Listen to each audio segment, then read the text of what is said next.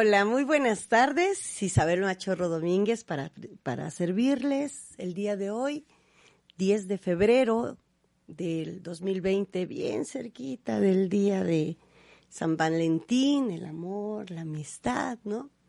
El día de hoy tenemos una invitada bastante especial, es una chica que en lo particular le tengo mucho cariño, es una mujer muy inteligente y es una mujer muy trabajadora, o sea, siempre anda haciendo cosas, este, bastantes cosas, ¿no? Es muy creativa. Este, es la psicóloga Alejandra, pero le voy a pedir a Ale que se, eh, que por favor ella se presente en sus generales, por favor. Gracias, hola. Hola, buenas tardes a todos. Mi nombre es Alejandra Ramírez Chicotencat. Eh, soy en orden de formación músico, profesor en música flautista, egresada del Conservatorio de Música de aquí de Puebla. También soy psicólogo y psicoanalista como eh, especialidad. Eh, me dedico, soy eh, directora de una academia de música. Este, tengo más de 30 años dedicándome a la música, música activa, y ahora estoy en la, en la parte educativa particular y tengo un consultorio. O sea, tiene bastantes cosas que hacer este Ale, ¿no? Ale, aparte en su formación es grafóloga. Eh, llegamos en algún momento de nuestras vidas, tuve el privilegio de conocerla y es una mujer que eh, pues está muy pegada a las bellas artes, ¿no? A, eh, esta, a esta situación de la música. Y tenemos el día de hoy, le pedí a Ale que fuera, que, que nos hiciera favor de, de acompañarnos a revisar eh, esta relación, el tema del día de hoy es la sincronía de la música con la armonía de la escritura, la relación entre la música y la grafología. Eh, y es para mí como que muy interesante e importante porque mm, una de las escuelas en las cuales trabajamos los grafólogos, ¿no? Eh, es una escuela, es, es, la escuela suiza, que tiene que ver con la relación temporoespacial. Y no nada más lo vemos en grafología. En algún momento lo estuvimos viendo en música porque, bueno, Ale nos instruyó en el mismo grupo, ¿no? En, cuando estábamos en esta cuestión de formación, ¿no? Y también lo hemos visto, por ejemplo, en paisajes, lo hemos visto en publicidad, es la mismita simbólica del espacio. Y es lo que queremos el día de hoy hablar acerca, ¿será que habrá una, una relación entre la música y la grafología? Eh, queremos, queremos hacer esta, el, el día de hoy, este, esta relación, revisar esta relación y eh, para eso pedir eh, que pasemos a la frase del día, por favor.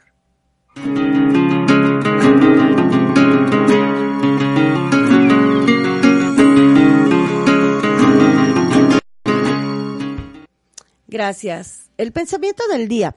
La música constituye una revelación más alta que ninguna filosofía. Lo dijo el maestro Beethoven. Exactamente, ¿no? Entonces estaremos revisando, eh, muchas veces pensamos que las, eh, eh, las disciplinas son aisladas y cuando encontramos la relación entre disciplinas que a lo mejor no tienen nada que ver la escritura con la, con la música, pues encontramos ahí el común denominador, ¿no? Algo que es interesante e importante es que mm, de mano de la experta de, de, Ale, yo creo que nos puede eh, decir a qué se nos referimos con música o con armonía o con sincronía de la música. Bueno, son, vamos a, si no te eh, molesta Isa, a modificar un poquito el orden y este y me gustaría empezar con la grafología. ¿Qué te ah, parece? ¿Qué te parece? Por favor. Entonces, adelante. mira, me gustaría mencionar algunas frases de, de escritores, bien, de músico y, y de grafólogos. Muy bien. Ya que estamos hablando acerca de las artes. La escritura es el espejo en, eh, encantado en que se refleja la faz misteriosa del alma. Eso lo dijo Matilde Raz. En cuanto a la escritura, es el resultado concreto y permanente del movimiento grafo, gráfico de la persona. Y lo dijo el maestro Kegels. La, en tanto, en música, es un componente de los ánimos descompuestos y alivia los trabajos que nacen del espíritu. Okay. El escritor Cervantes. Ah, ya vamos en otro. ¿Verdad? Ya ¿Cómo vamos se va relacionando? sí, sí, sí. Y otra frase del maestro Ludwig van Beethoven. Okay. Él menciona que la arquitectura es, la, es una música de piedras y la música es una arquitectura de sonidos. Qué bonito, ¿eh? Y si nos damos cuenta, nosotros como grafólogos, la escritura es como una construcción. Sí. Cuando la vamos analizando, ¿no? Es el piso más alto que viene con ornamentos. Son la gente más acomodada. Sí. O, o, mejor dicho, al revés. El piso, primero, es, son si nos damos cuenta en los siglos XVII, XVIII, tan solo en nuestra ciudad, en el centro, son estos de las grandes puertas, los ornamentos, ¿no? Después viene eh, otro piso en donde viene un poco más sencillo, ¿no? Y el último piso prácticamente llano, ¿no?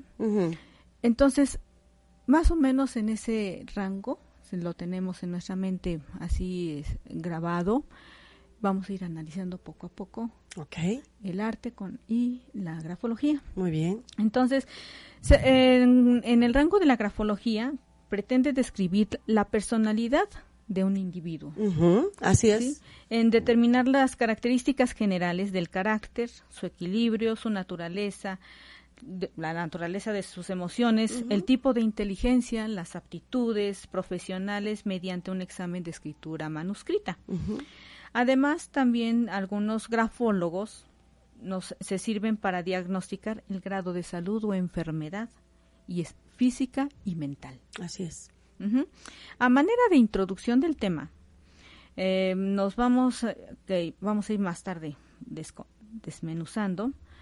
Eh, vamos a ir pensando que en tiempos lejanos o, anteriormente se decía que la grafología es así como una especie de arte esotérico, misterioso. Quiromancia, ¿no? Y estas cuestiones ocultas que eh, hemos luchado muchísimo por darle el grado que debe de ser como una disciplina basada en, en, en, las cuestiones científicas, ¿no? Así Para evitar estas cuestiones, ¿no? De, de, pensamientos este, mágicos. y estas cuestiones adivinatorias, Así es. Así es. Y, y es por eso el interés eh, que nosotros eh, estamos frente al micrófono de que tiene un sustento científico, Así es. ¿no? Sí, sí, sí. Sin embargo, eh, pues hay técnicas también que se han como la grafología están incluidas también en esta, en donde se tienen que defender, ¿sí? Y dejan de ser una algo mágico, ¿sí? Para convertirse en algo que se sustenta. porque tiene tenemos nosotros una base metodológica. Totalmente de acuerdo. Y también, por supuesto, que el dilema de que tienen ustedes como quienes nos están viendo por Facebook o nos escuchan en, en Home Radio, pues también tiene su componente técnico para hacer el análisis grafológico, ¿no? Entonces, para comprenderlo, eh, que es una ciencia, hay que estudiarla, hay que profundizar en ella y así es la única manera en cómo comprobamos si tiene algún valor científico o es un producto de la imaginación humana. La grafología tiene una metodología de estudio, es un conocimiento del hombre y de la naturaleza humana. Todo el que tenga que ver con el conocimiento de la naturaleza humana le interesa este tema. O bueno, yo lo invito a que le interese. Es hermoso. Hermoso. Entonces, la grafología estudia las relaciones que existen entre las particularidades de la escritura, el carácter de la persona, según la definición de Solage Pelas. ¿Sale? Entonces, según este autor, también él hace definiciones muy concretas de qué cosa es un qué es la grafística, y según él dice que es el conjunto de conocimientos relativos de una escritura. La grafonomía es el estudio de los fenómenos gráficos y al mismo tiempo la grafotécnica es la aplicación de las leyes grafonómicas para trazar este, retratos psicológicos.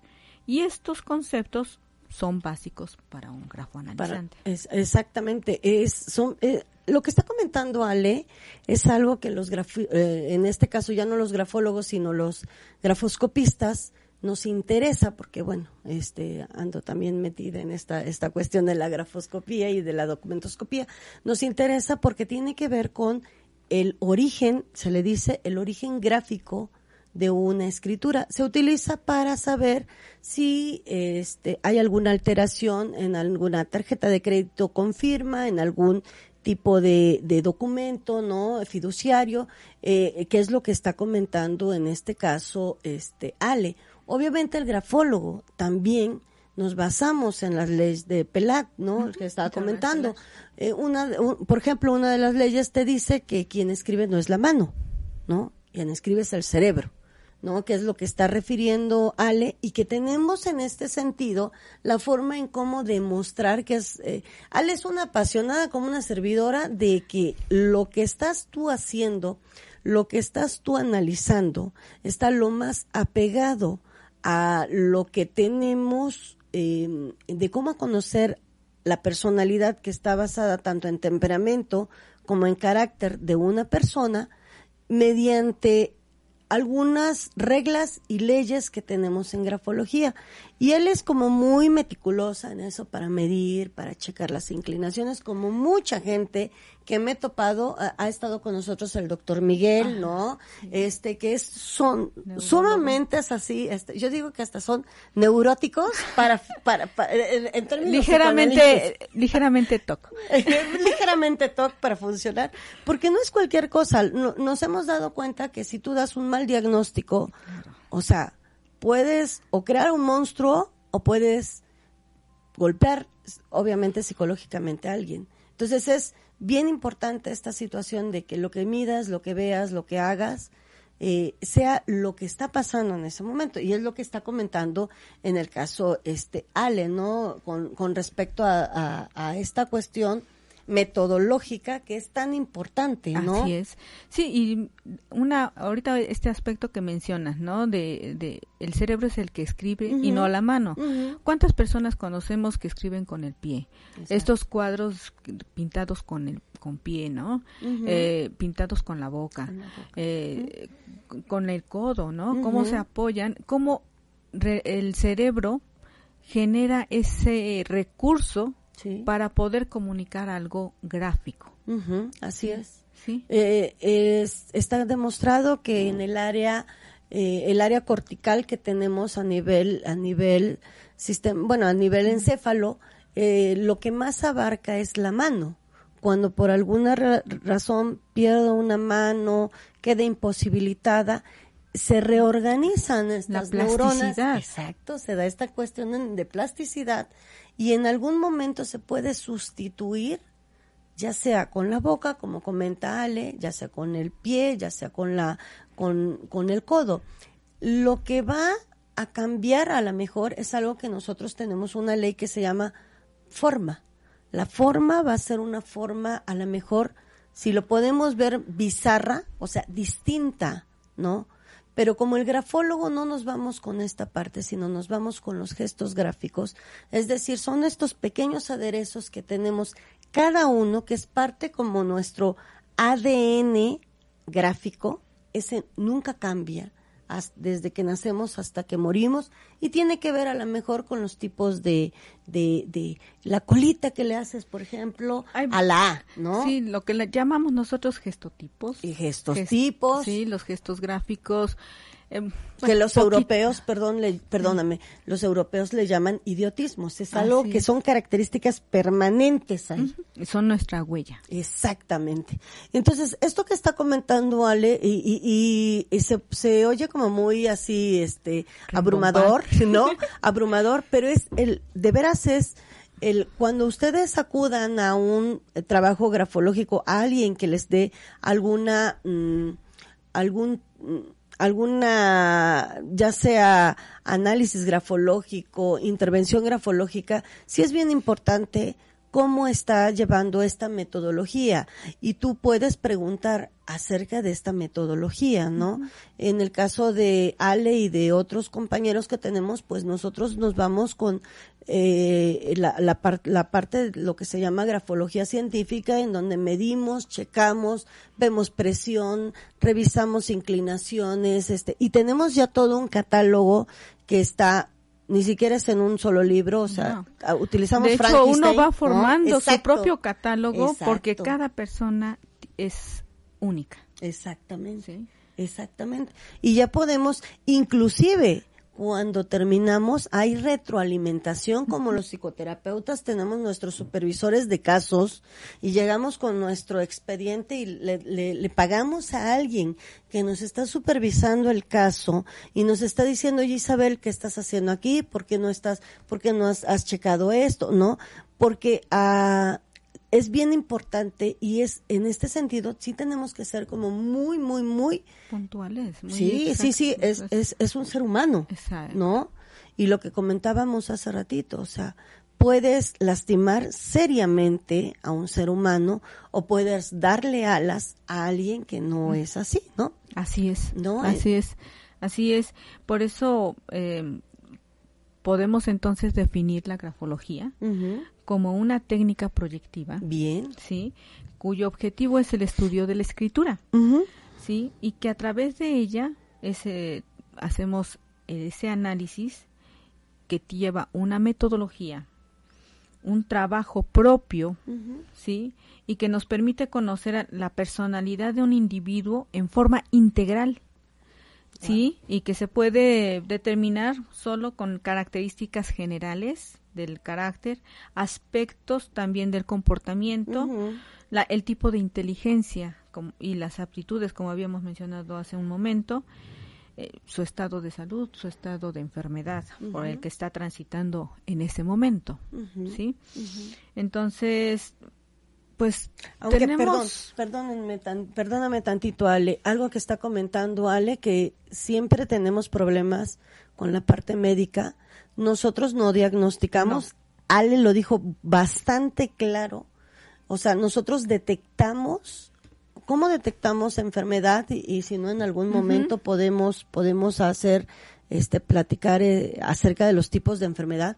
Detectamos enfermedad porque de una de una eh, escritura a otra, en poco tiempo, hay cambios. Hay cambios a lo mejor en donde encontramos, como vemos todo por lupa, como ampliamos y de repente ves temblores, ya sea horizontales, verticales. Que tienen que ver mucho con la edad, el contexto. Por supuesto. Por eso digo, es el momento en el que está transitando. Está transitando en ese momento en la vida, ¿no? Exacto. Entonces, sí hay, son muchos factores los que nosotros como grafólogos debemos de tomar en cuenta. Sí, el sexo, la edad, el contexto en el que se desenvuelve, eh, el, el árbol genealógico tanto de relaciones familiares como de enfermedades. Así es. ¿No? Inclusive tenemos que tomar en cuenta a la hora que hizo el, el análisis. El, ¿En qué momento se encontraba? Exacto. Porque a lo mejor tres minutos antes se peleó con el novio o la novia. Así es. Y nosotros vemos y dices, oye, esta chica está sumamente nerviosa. Entonces, cuando investigas un poquito, pues acaba de pelear, dices, híjole. Es como cuando estás estudiando un examen, ¿no? Y, y en la clase demuestras ser buen estudiante, participas, etcétera, ¿no? Y en, en un examen ya final, por ejemplo, pues no das ese rendimiento, ¿no? Que uno como profesor al momento de calificar dices, pues, ¿qué te pasó, no? Pues es de que me peleé con la novia o tuve algún tipo de, situación emocional, ¿no? Sí, claro. Entonces es en ese momento en el que está viviendo y, y, refleja ahí esa emoción, ¿no? Entonces algo semejante sucede con la música. Ay, bien. Algo semejante sucede con la música, ¿no? Un chico que está estudiando su instrumento, una, una chica que está estudiando su, su instrumento, se pasa horas estudiando un pasaje que le cuesta trabajo, tiene un nivel de dificultad de acuerdo al grado en donde se encuentra ella también transitando en la carrera, este lo logras este eh, sacar supervisado con su maestro y y se le pone un concierto, ¿no? Entonces, a la hora de, de, hacer su ensayo general, perfecto, ok, ya, para esta fecha presentas tu concierto, ¿ok? Y sucede que en la escuela, pues ya tuvo alguna discusión con un maestro por defender su postura en, en, un examen, eh, se le hizo tarde y ahora le come y, vete pronto, arréglate y ya, que ya el, el, concierto ya está pronto. Entonces a la hora de presentarse está tocando y resulta que en ese pasaje que tanto le costó trabajo y que sacó adelante, tiene ese pequeño tropezón. Chispas. ¿No? Y entonces la pieza puede terminarla, ejecutarla, depende del carácter de la persona, cómo lo saque adelante, o simplemente repite para volver a empezar. Y termine el, concierto. Son situaciones muy específicas que aunque la pieza en una partitura, que vamos a hablar más adelante, qué cosa es una partitura, eh, tenga ese pasaje difícil técnicamente para quienes estudian ese, ese instrumento y pasan por esa pieza, ok, sí pueden coincidir, pero no siempre va a ser el mismo pasaje. Ok. Entonces, el aprendizaje que nosotros tenemos a la hora de escribir, sí también es la forma en cómo asimilamos y cómo hacemos propio, igual que la música, nuestra interpretación claro. en el lienzo claro. en la eh, hoja. claro, está llamando esta, eh, es el sentido básico o, la función básica de la sensopercepción, ¿no? por, por medio de mis sentidos, algo está pasando por, por, por fuera, dentro de mí se procesa y pues lo plasmo, ¿no? Y bueno, eh, nada más mm, antes de, de, seguir con el área de expertise y esta introducción que nos dijiste con respecto a la grafología y las bases, las bases de la metodología que nos hiciste el favor de, de, de aclarar, hay algo importante con respecto a la escritura armónica o la armonía en la escritura, ¿no? Y nosotros, los grafólogos, a menos de que nosotros trabajemos o estemos analizando escrituras, ya sea en el área forense o ya sea en el área, en el área, em, eh, se me fue, emocional, realmente a mí no me interesa lo que diga el escrito. Yo me voy a ir exclusivamente a trazos, a espacio, a tamaños, ¿no? Pero no, no, no, no me preocupa lo que diga el escrito, a menos de esta parte, la parte emocional o la parte forense, ¿no? Para saber las intenciones. Mm, algo importante en esta escritura armónica o en esta armonía de la escritura tiene que ver mucho con lo que eh, las características que damos en una en este tipo de escritura. Pensamos que la escritura armónica tiene que ver con lo bonito, ¿no? Claro. ¿Cómo ves, Ale? Bueno, eh, una de las herramientas que tenemos nosotros, y ya lo estás mencionando, eh, como grafólogos, tenemos esta parte de análisis que le llamamos las ocho leyes grafonógicas, ¿no? Y una de ellas son el tamaño, la dimensión de la letra, que habla acerca de lo que es la autoestima en el escribiente, la autoconfianza, si es extrovertido, si es introvertido, ¿no? Otra eh, que ya también habías mencionado es la forma. ¿sí? Que es la imagen que damos a, nosotros mismos y el grado de individualidad que también nosotros manifestamos. La otra es la inclinación, que es esa necesidad ¿sí? De desarrollarse o de relacionarse con los otros, ¿no? El equilibrio, la razón, el sentimiento, es lo que vamos a ver en esa letra, ¿no? La, lo que es la dirección, hacia dónde nos vamos proyectando, dónde se va fluctuando, ¿no? Incluso el, eh, el, estado de ánimo, ¿no? La voluntad. La voluntad. es bueno. Es buenísimo, ¿no? Para grafoterapia. Entonces, por ejemplo, en una partitura que ya está escrita, eh, recuérdanos que es una partitura. Bueno, no, no he tocado todavía ah, el tiempo de las terminologías musicales, pero una partitura, por ejemplo, es donde se encuentra ya escrito, ya impreso, ya graficado la música. Muy bien. La música eh, expresada en trazos de notas, Muy bien. que vamos a ir viendo un poquito más adelante. Entonces, la interpretación eh, eh, esa, esa, esa música que está escrita va a ser interpretada para o ser ejecutada eh, de acuerdo al instrumento que fue creada. Pues, llámese canto, llámese guitarra, llámese piano o llámese orquesta. Okay. ¿Sale? Muy bien. Entonces, de, de esa partitura que ya está impresa, si ya está escrita, dirán ustedes, bueno, ¿y cómo vamos a hacer esa relación? Bueno, Aquí vamos a hablar entonces de quien interpreta la música o de quien la escribió. Ok. ¿Sí? ¿Qué quiso decir con esa música? Entonces, por eso yo te estaba proponiendo el hablar de quien la escribe. Perfecto. Está, ¿Sí? Eh, y les propongo, y te propongo, Isa, así como ustedes, eh, querido Radio Escucha y quien nos está eh, viendo por Face, ¿qué les parece si ponemos un par de ejemplos desde la grafología? Usted que no sabe nada y que no le digan y que no le cuenten, pero vamos aquí a ir desembolsando algo, ¿no? Eh, traje unos ejemplos que si quieres Isa por ahí también están este sueltos. Son cuatro. Vamos a empezar con los ah, gráficos. Muy bien. Sí, están aquí. Creo que están aquí. los ahí los tienes. ¿Sí? Ok.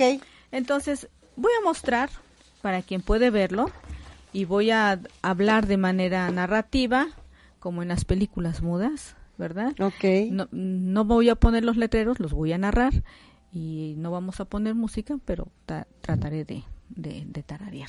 Muy bien, muy bien, adelante. Entonces, estoy mostrando una primera carta, ¿sí?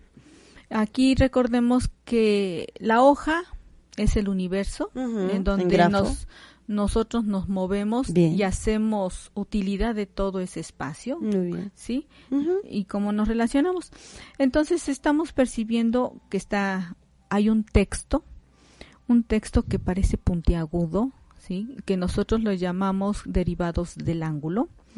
Hay un texto que a primera impresión como que nos causa hasta cierto choque, cierto disgusto, así como diciendo, ¿no? Como que no lo quiero ver. Como que no me gusta. sí. Incluso usted que nos está ahorita puede ponerlo en ejercicio para ir eh, haciendo esto más ameno. Si es alguien con quien se relacionaría usted, si es alguien a quien le invitaría a un café, si es alguien si trabaja en esta selección de personal, si es alguien que lo contrataría, ¿no? Entonces, eh, en primera instancia, bueno, pues es una escritura un tanto puntiaguda, sí, derivado del ángulo. Es una escritura que es irregular, hay mayúsculas y minúsculas que no se relacionan de forma fluida, ¿sí? Como eh, hay choques en las líneas, en la línea de arriba y en la línea de abajo. Eso es bien importante para el grafólogo. Y nosotros le llamamos ampas y jambas, por ejemplo, en la letra, ¿sí? Por ejemplo, en la letra D minúscula tenemos el óvalo de la D y el palito o el palote que va hacia arriba, esa es la, la ampa y la jamba, por ejemplo, en una J o en una G que va hacia abajo, ese es el, AMPA, ¿no? Entonces, esos, esos son los choques a los que también me refiero. Hay cruces también en la, en la, en la carta, ¿sí? Y también lo que nosotros analizamos en conjunto es el texto, el margen y la firma. cómo se, cómo se relaciona, ¿no? Entonces, esta es una carta. No sé si, si quienes nos están viendo coincidan conmigo, eh, entonces es una carta como que da cierto rechazo, cierto que guarde uno su distancia, no. ¿Ok? Voy a mostrar ahora un segundo texto, una segunda carta. Ok. ¿Sí? Aquí tenemos otro tipo, otro tipo de letra, de carta completamente diferente, en donde hay letras redondas o redondeadas, nosotros le llamamos derivados de la curva, que están unidas entre sí con ciertos arcos derivados de la curva, hay más orden, es una carta muy prolija, la letra sencilla, ¿sí? Demuestra orden, demuestra autocontrol, ¿sí? Y sin embargo, como dicen, la primera impresión es la que se queda. Entonces esta persona pues se antoja invitarla, se antoja conocerla, se antoja a lo mejor emplearla para, dependiendo del perfil que estoy buscando, pero lleva las de ganar, eh, por, así decirlo, En primera, en primera impresión, ¿no? Es muy diferente la primera a la segunda carta, ¿no? ¿Verdad? O sea, y si se dan cuenta, bueno, obviamente Ale es experta, ¿no? Eh, si se dan cuenta, no estamos leyendo, o sea, realmente no, no le interesa a Ale qué es lo que diga. Se está yendo exclusivamente por los rasgos más sobresalientes. Esas son nuestras primeras hipótesis y después tendremos que cotejar mediante ya sea medir, checar y ver. Lo que es la parte cuantitativa. Exactamente. Y luego la parte de la interpretación que es la cualitativa. Así es, es, es, correcto, es correcto. Entonces, eh, usted que nos está viendo, si comparamos ambas escrituras, la primera es de un asesino serial, ¿sí? Y este asesino serial es de Manson, Charles Manson. Esta segunda carta es de una actriz, okay. Audrey Hepburn. Ok. ¿Vale? Entonces, vemos ahí contextos diferentes, vemos personas diferentes de quienes estamos expresando y manifestando esa primera impresión. ¿De acuerdo? Bien. Hay que tomar en cuenta también esta parte del contexto histórico. Muy bien, sí. Em, decíamos que Matilde Raz dice que la escritura es el espejo encantado en que se refleja la faz misteriosa del alma. ¿Verdad? Es, Qué bonito. Es muy bonito. yo estoy muy casada con esta señora. Bien. Me gusta mucho, ¿no? Me gusta Matilde Me gusta mucho Matilde Raz y más que acabo de dar un, un, seminario acerca de, de la escuela grafológica este, con respecto a las, letras, la inductiva alfabética. Muy bien. Entonces, por eso la tengo. está bien, está bien. Ahí la tengo muy presente, ¿no? Eh, saludos chicas de, de Cefapsic, perdón por el comercial. No, no, adelante, adelante, saludos de Sumis, de Sumis Ale. entonces, este, bueno, ahí estamos, ¿no? Este ejercicio que acabamos de hacer es una como introducción que, está, que para que ustedes entiendan de, del primer acercamiento que tenemos a un estudio de en grafoanálisis. Entonces, aquí cabría la, la inquietud, ¿no? Como de saber qué cosa es una escritura legible, qué cosa es una escritura ilegible, ¿no? Ay, dolor, ya me diste. eso, ¿no? esas pequeñas cosas que nos gusta complicarnos y encontrarle sabor a la vida. Sí, sí, sí, sí. Ya empieza, ya empieza a ser, o sea, si se dieron cuenta, eh, lo que nos compartió ahorita Ale, con respecto a los tipos de letras, algo que es importante es que, y esto, pues, Ale tiene chicos, eh, hijos también, chicos Adolescentes, adolescentes ¿no? Eh, y de repente, una, con el debido respeto para todos, para todos los profesores que nos están viendo, de repente satanizan la letra fea, ¿no? Porque así se le dice, letra fea, ¿no? En el ámbito, en el ámbito, en este caso escolar. Realmente lo que nos interesaría, nos debería de interesar es la letra legible o ilegible, que es lo que está comentando Ale. Y la letra ilegible es exclusivamente saludos a mi hijo médico Rafa, ¿no? Este, que los médicos, pues bueno, de repente por la situación de, de escribir rápido, pues se llega a perder la forma, ¿no? Y se vuelve ilegible. No nada más los médicos, este, muchas Tienes letra de doctor. Exacto, exacto, ¿no? Entonces, esto sí es para nosotros como grafólogos bien importante no nos interesa porque la mayoría de las veces llega gente, o sea, por ejemplo, papás y dicen, por favor atienda a mi hijo, tiene una letra horrible. Y cuando le dices, ¿pero le entiende? Sí, sí le entiendo. No se preocupe, son rasgos de personalidad. No tiene que ser una letra bonita para que yo sea una letra, perdón, para que yo sea una persona estable emocionalmente, ¿no? Así es. En algún momento podremos revisar algunas letras, por ejemplo, o algunos escritos con unas letras tan bonitas. Y cuando sepan de quién son los escritos, pues dices, ah, chispas. Se van a asombrar. Ahí está, ¿no? Asociamos, el ser humano tiene la característica de que asocia lo feo con lo malo, ¿no? O sea, te ves feo, ah, seguramente eres malo. Mm, porque tenemos eh, desde pensamiento cavernícola esta, esta cuestión dicotómica, ¿no? Bueno y malo, bonito, feo, ¿no? Eh, vamos más allá. El grafólogo no nos interesa esto. Al, grafólogo nos interesa precisamente lo que está comentando Ale, esta cuestión armónica, como en el último escrito, ¿no? Si ustedes se dan cuenta en este último escrito, pues es un, es un escrito sumamente eh, sencillo en el sentido, eh, a lo lejos parece como si fueran unas olas de mar, ¿no? El escrito en general. Entonces, una gran letra, pues no lo es, son una letra este bastante relajada, ¿no? así es. Ahorita, eh, bueno, te voy a evidenciar, maestra Isa, con tu lapsus linguae. Muy bien. Yo soy letra.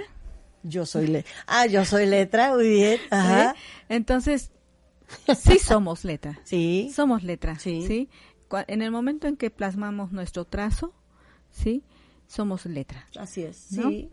Entonces, eh, como mencionamos al principio, eh, es el momento en que estamos transitando, el tiempo en el que estamos transitando, ¿ok? Y ahí plasmamos todo, nuestro yo, todo nuestro ego, toda nuestra necesidad materialista, todas nuestras metas, ¿no?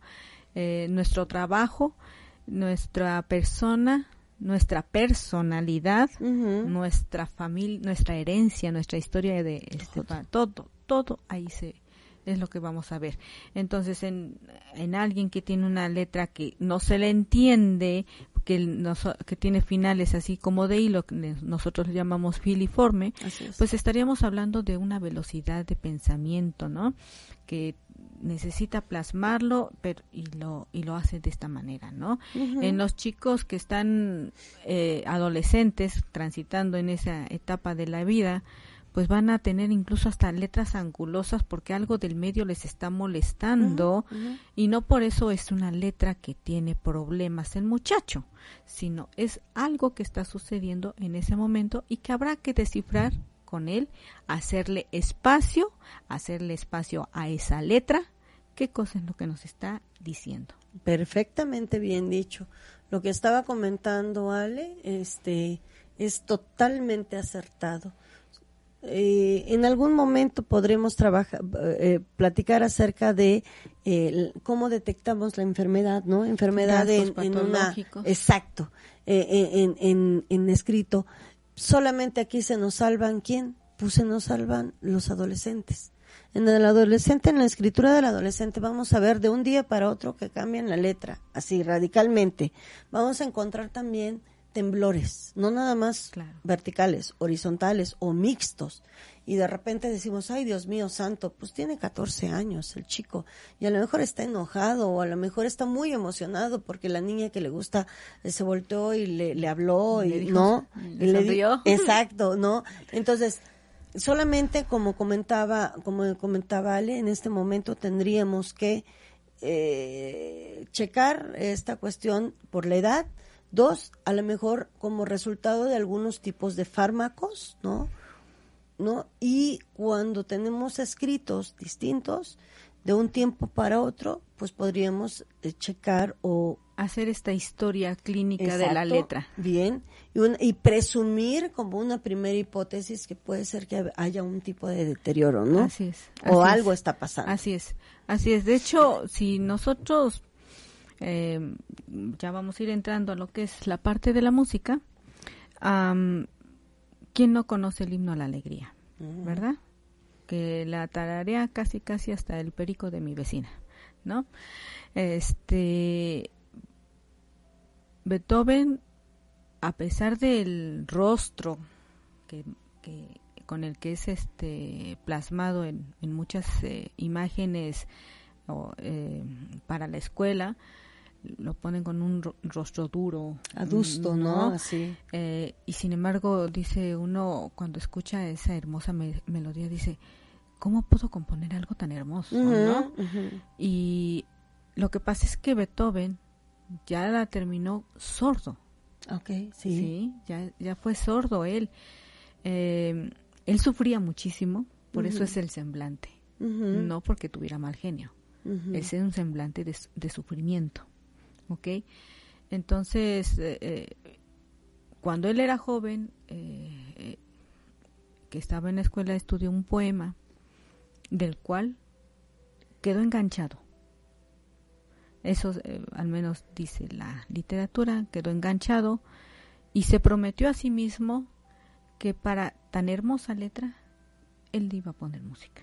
Okay y la trabajó durante muchos muchos años. Es un trabajo de años, así como el escritor, el poeta, que no hace un, un, poemario de un día para otro o para el siguiente mes, ¿no? Tengo la dicha de mi querida amiga Valeria, quien acaba de ser premiada a nivel nacional como la, este por su libro eh, este y ganó el premio nacional en poesía este y ese libro a ella le costó ocho años escribir. Mucho tiempo. ¿No? Entonces, va por otro, afortunadamente, y así es, ¿no? Esa pulsión de repetición, de alguna manera, de decir lo indecible. En la música tiene esa ventaja. Simplemente toca lo que no se puede decir. Bien, tantito voy a hacer un, un, paréntesis. Ale es psicoterapeuta también, es psicoanalítica, es de las mías, ¿no? Eh, yo siempre, ante una situación de duelo, Ale me podrá, podrá coincidir conmigo, o bueno, o podrá decirme no. Yo siempre les digo, hay que llorar, hay que ríe, pinta, baila, toca, haz algo con ese dolor porque habitualmente nada más nos acordamos cuando estamos felices o cuando estamos emocionalmente estables. Pero lo que acaba de decir Ale es cierto. O sea, cuando algo tengas, ¿no? Sácalo, ¿no? De alguna manera hace contención. Por supuesto. Y le da forma, ¿no? A, ese, a ese dolor y a esa... Fíjate que, déjame comentarte una experiencia. Por favor. Eh, en la academia en la que yo trabajo, que tengo la fortuna de dirigir junto con mi esposo, sí. Eh, tenemos esta escuela de música y no nada más es de música, sino también de artes, en donde pintan, juegan ajedrez y y la pintura, eh, por lo menos en la mayoría de los niños con los que he estado trabajando durante este tiempo, que dicen, no, es que la música es mucho estudio, es mucha dedicación, necesito el instrumento, sino cómo van a estudiar. Claro. Entonces, cuando están en ese inter de, de conseguir el instrumento y no, tienen la opción de dibujar algo que les encanta a los muchachos. Entonces, cuando, siempre en la, eh, en la academia les platicamos, preguntamos, oye, ¿cómo vienes? ¿Cómo fue tu semana? ¿Qué tal la escuela? ¿Qué hiciste? Y nos van a ir narrando varias cosas. Se les ve su talante feliz, talante triste, y, y, dices, bueno, ahí no voy a preguntar, pero dibuja ¿no? Darles las herramientas para que para se expresen, que expreses algo, ¿no? Toca, ¿qué quieres tocar? ¿No? Decía un chico que tenía mucho apego con su abuelito, que quería, estaba poniendo en una, una, este, una pieza que es de un tema de película que este que se llama En mi corazón vivirás. Okay. Entonces le gustó mucho, la sacó muy bien y en, y antes del final de curso pues su abuelito pues tiene el eh, tiene que partir. Corporalmente mm, y espiritualmente hay una transformación. Y él este además de en ese transcurso del curso eh, agregó otro nombre propio. Él llevaba un nombre y quiso agregar otro nombre que es el del abuelo okay entonces pues sus datos ya son modificados desde lo civil etcétera y toca esa canción en mi corazón vivirás. Y le digo antes de que toques dedícala a tu abuelito di por eh, para quién es. Se apena mucho y, este y, y, para esto bueno déjame platicarte que no nada más ellos tocan. Nosotros como músicos hacemos un arreglo muy sencillo para acompañarle okay entonces queda muy enriquecida esta esta parte no y, y este y bueno, yo soy la que interviene y digo, bueno, eh, este chico, este niño va a tocar esta melodía y la dedica a su abuelito. Está la mamá, que era papá de ella, está su papá, sus tíos y demás, ¿no?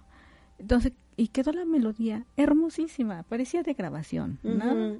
Entonces, ay, es la lagrimita de toda la familia, cómo la, la música contiene, Así es. cómo la música desarrolla ese sentimiento también, ¿no?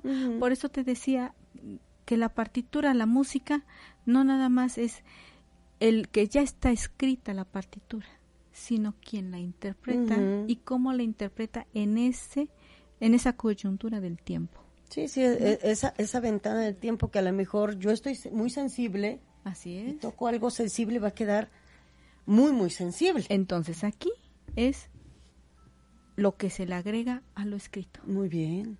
Sí, claro, claro. Entonces ya de ser una partitura original se convierte en una partitura personalizada. Totalmente. Y, y como dices, por esta situación de lo que puedo estar yo pasando, ¿no? O en un dibujo, ¿no? Yo estoy pintando, estoy al pastel haciendo mi técnica y quiero hacer esto. ¿Por qué? No, es que no quiero que me pongas un modelo, quiero hacer un modelo propio. Entonces ahí es donde se están explayando todos los sentimientos, los colores que ocupas, cómo le das la intensidad, cómo le das la sombra, etcétera, ¿no? Bueno, de esta parte que ya estamos hablando, ok, ¿sí? Hay una parte que no nos va a dar tiempo. Que no nos va a dar tiempo. Pero yo creo que le vamos a pedir a Ale que nos haga favor de volver a pedir porque van a quedar muchas cosas pendientes, pero a ver. Voy a hacerlo lo más eh, concreto posible, ¿no? Una de las partes muy importantes en la música es el ritmo. Bastante. ¿No? Y el ritmo es algo tan natural, tan propio del ser humano, tan no se puede hacer nada. En la literatura llevamos un ritmo, en, no nada más en la música, ¿sí? En nuestra forma de hablar llevamos un ritmo. En nuestra forma de escribir llevamos un ritmo, por eso está dentro de los eh, géneros la velocidad, ¿ok? Dentro de todo esto, nosotros con la música estamos inmersos en nuestra cultura también. Entonces, la música lleva este ritmo y son un conjunto de sonidos que pueden ser regulares, pueden ser irregulares. Ustedes han escuchado de la clave Morse, Ajá. Sí, sí. ¿Eh? Lleva determinado tipo de ritmos, pero ese ritmo además tiene un elemento que es el silencio. Muy bien. Sin ese silencio no tendríamos tampoco ese ritmo y sin ese ritmo no tendríamos estas notas que se escriben en la música para poder hacer una melodía. Y con esta melodía poderla acompañar con acordes, con notas simultáneas, que son la armonía. Muy bien. ¿Sí?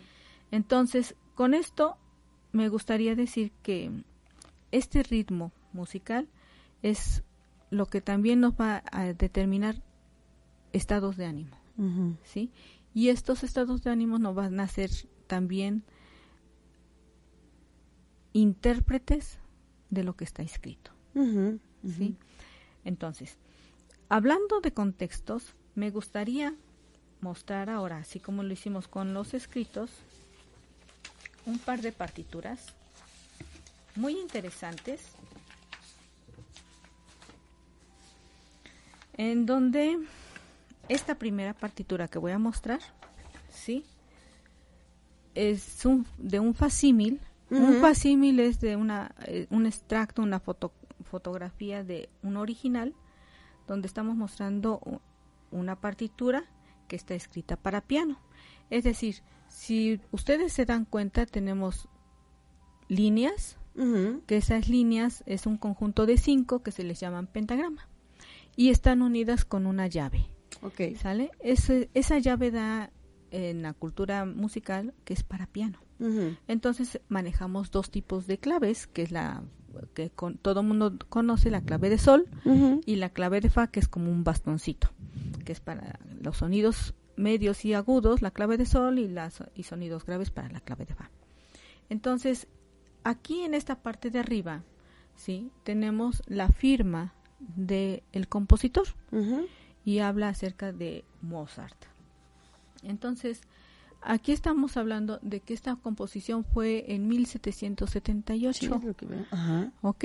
Entonces estamos hablando de que Mozart tenía unos 22 años más o menos, ¿sí? Y está fechada en París. ¿Ok? Eh, muy joven Mozart, todo mundo conoce de alguna manera la biografía de Mozart, niño prodigio, ¿sí? Y de alguna forma también él las padeció muy fuertes económicamente. Entonces estamos hablando de una época en donde él se va a París para trabajar, no consigue dinero. Hay una coyuntura de tiempo también en donde su mamá se está muriendo. ¿ok? Sin embargo, si vemos esta partitura, pues es una partitura ordenada, ¿sí? No hay cruzamientos como tales, de acuerdo con las notas, que podríamos estar hablando de un cuerpo central este, dentro del pentagrama, uniforme, metódico, limpio, ¿sí? Entonces, el mismo carácter de Mozart ayuda a que también aquí se exprese a una persona ordenada en ideas, eh, que ya también está, hay una madurez en su profesión como compositor, ¿ok? Voy a seguir con la otra, para porque ya nos tenemos casi el tiempo encima. Sí. Donde tenemos una partitura increíble, otro facímil, es una copia, sí, que habla acerca de Friedrich Chopin. Ok. Sí. Entonces, aquí eh, Chopin, esto es una partitura de una balada, ¿sí? Y esta partitura fue hecha en 1835 o 36, según algunos cálculos de, en la historia. Sin embargo, fue publicada en 1840. Ah, igual que con Mozart, a Chopin se le conocía en su juventud, a los 18 años que fue su primer concierto como pianista, como el pequeño Chopin virtuoso, el pequeño pianista virtuoso. Y em, está también en París, ¿sí? ¿Por qué está en París si sabemos que él es polaco? Bueno, pues hay que recordar que las fuerzas rusas están invadiendo también ahí el, este, Polonia y entonces se va de refugiado a París. Ok. Ali, se nos está, acabando, el tiempo. Yo te lo agradezco. Voy a necesitar que me, me, aceptes otra invitación. Porque realmente nos falta, o sea, como que aterrizar esta parte. Ale nos ha, hecho el favor de irnos desmenuzando toda la información, pero nos hace falta como el punto de conjunción y seguramente más adelante eh, eh, abusaré de, la gentileza de Ale. Muchas gracias, Ale, por habernos, habernos hecho favor de, de, de, acompañarnos. Solamente me resta darle las gracias, agradecer infinitamente eh, este a María Auxilio. Ah, Muchas gracias. Muchas gracias. Te lo agradezco. Te agradece Ale. Te agradezco. Muy pronto nos estaremos por ahí viendo. Y alguien que es muy importante, mi sobrina me está viendo. Saludos, hermosa. Les agradecemos enormemente que nos hayan visto. Estamos con ustedes la próxima semana. Muchas gracias. Buenas tardes. Mi nombre Isabel Machorro Domínguez para servirles. Gracias, Ale. Hasta luego. Buena tarde para todos.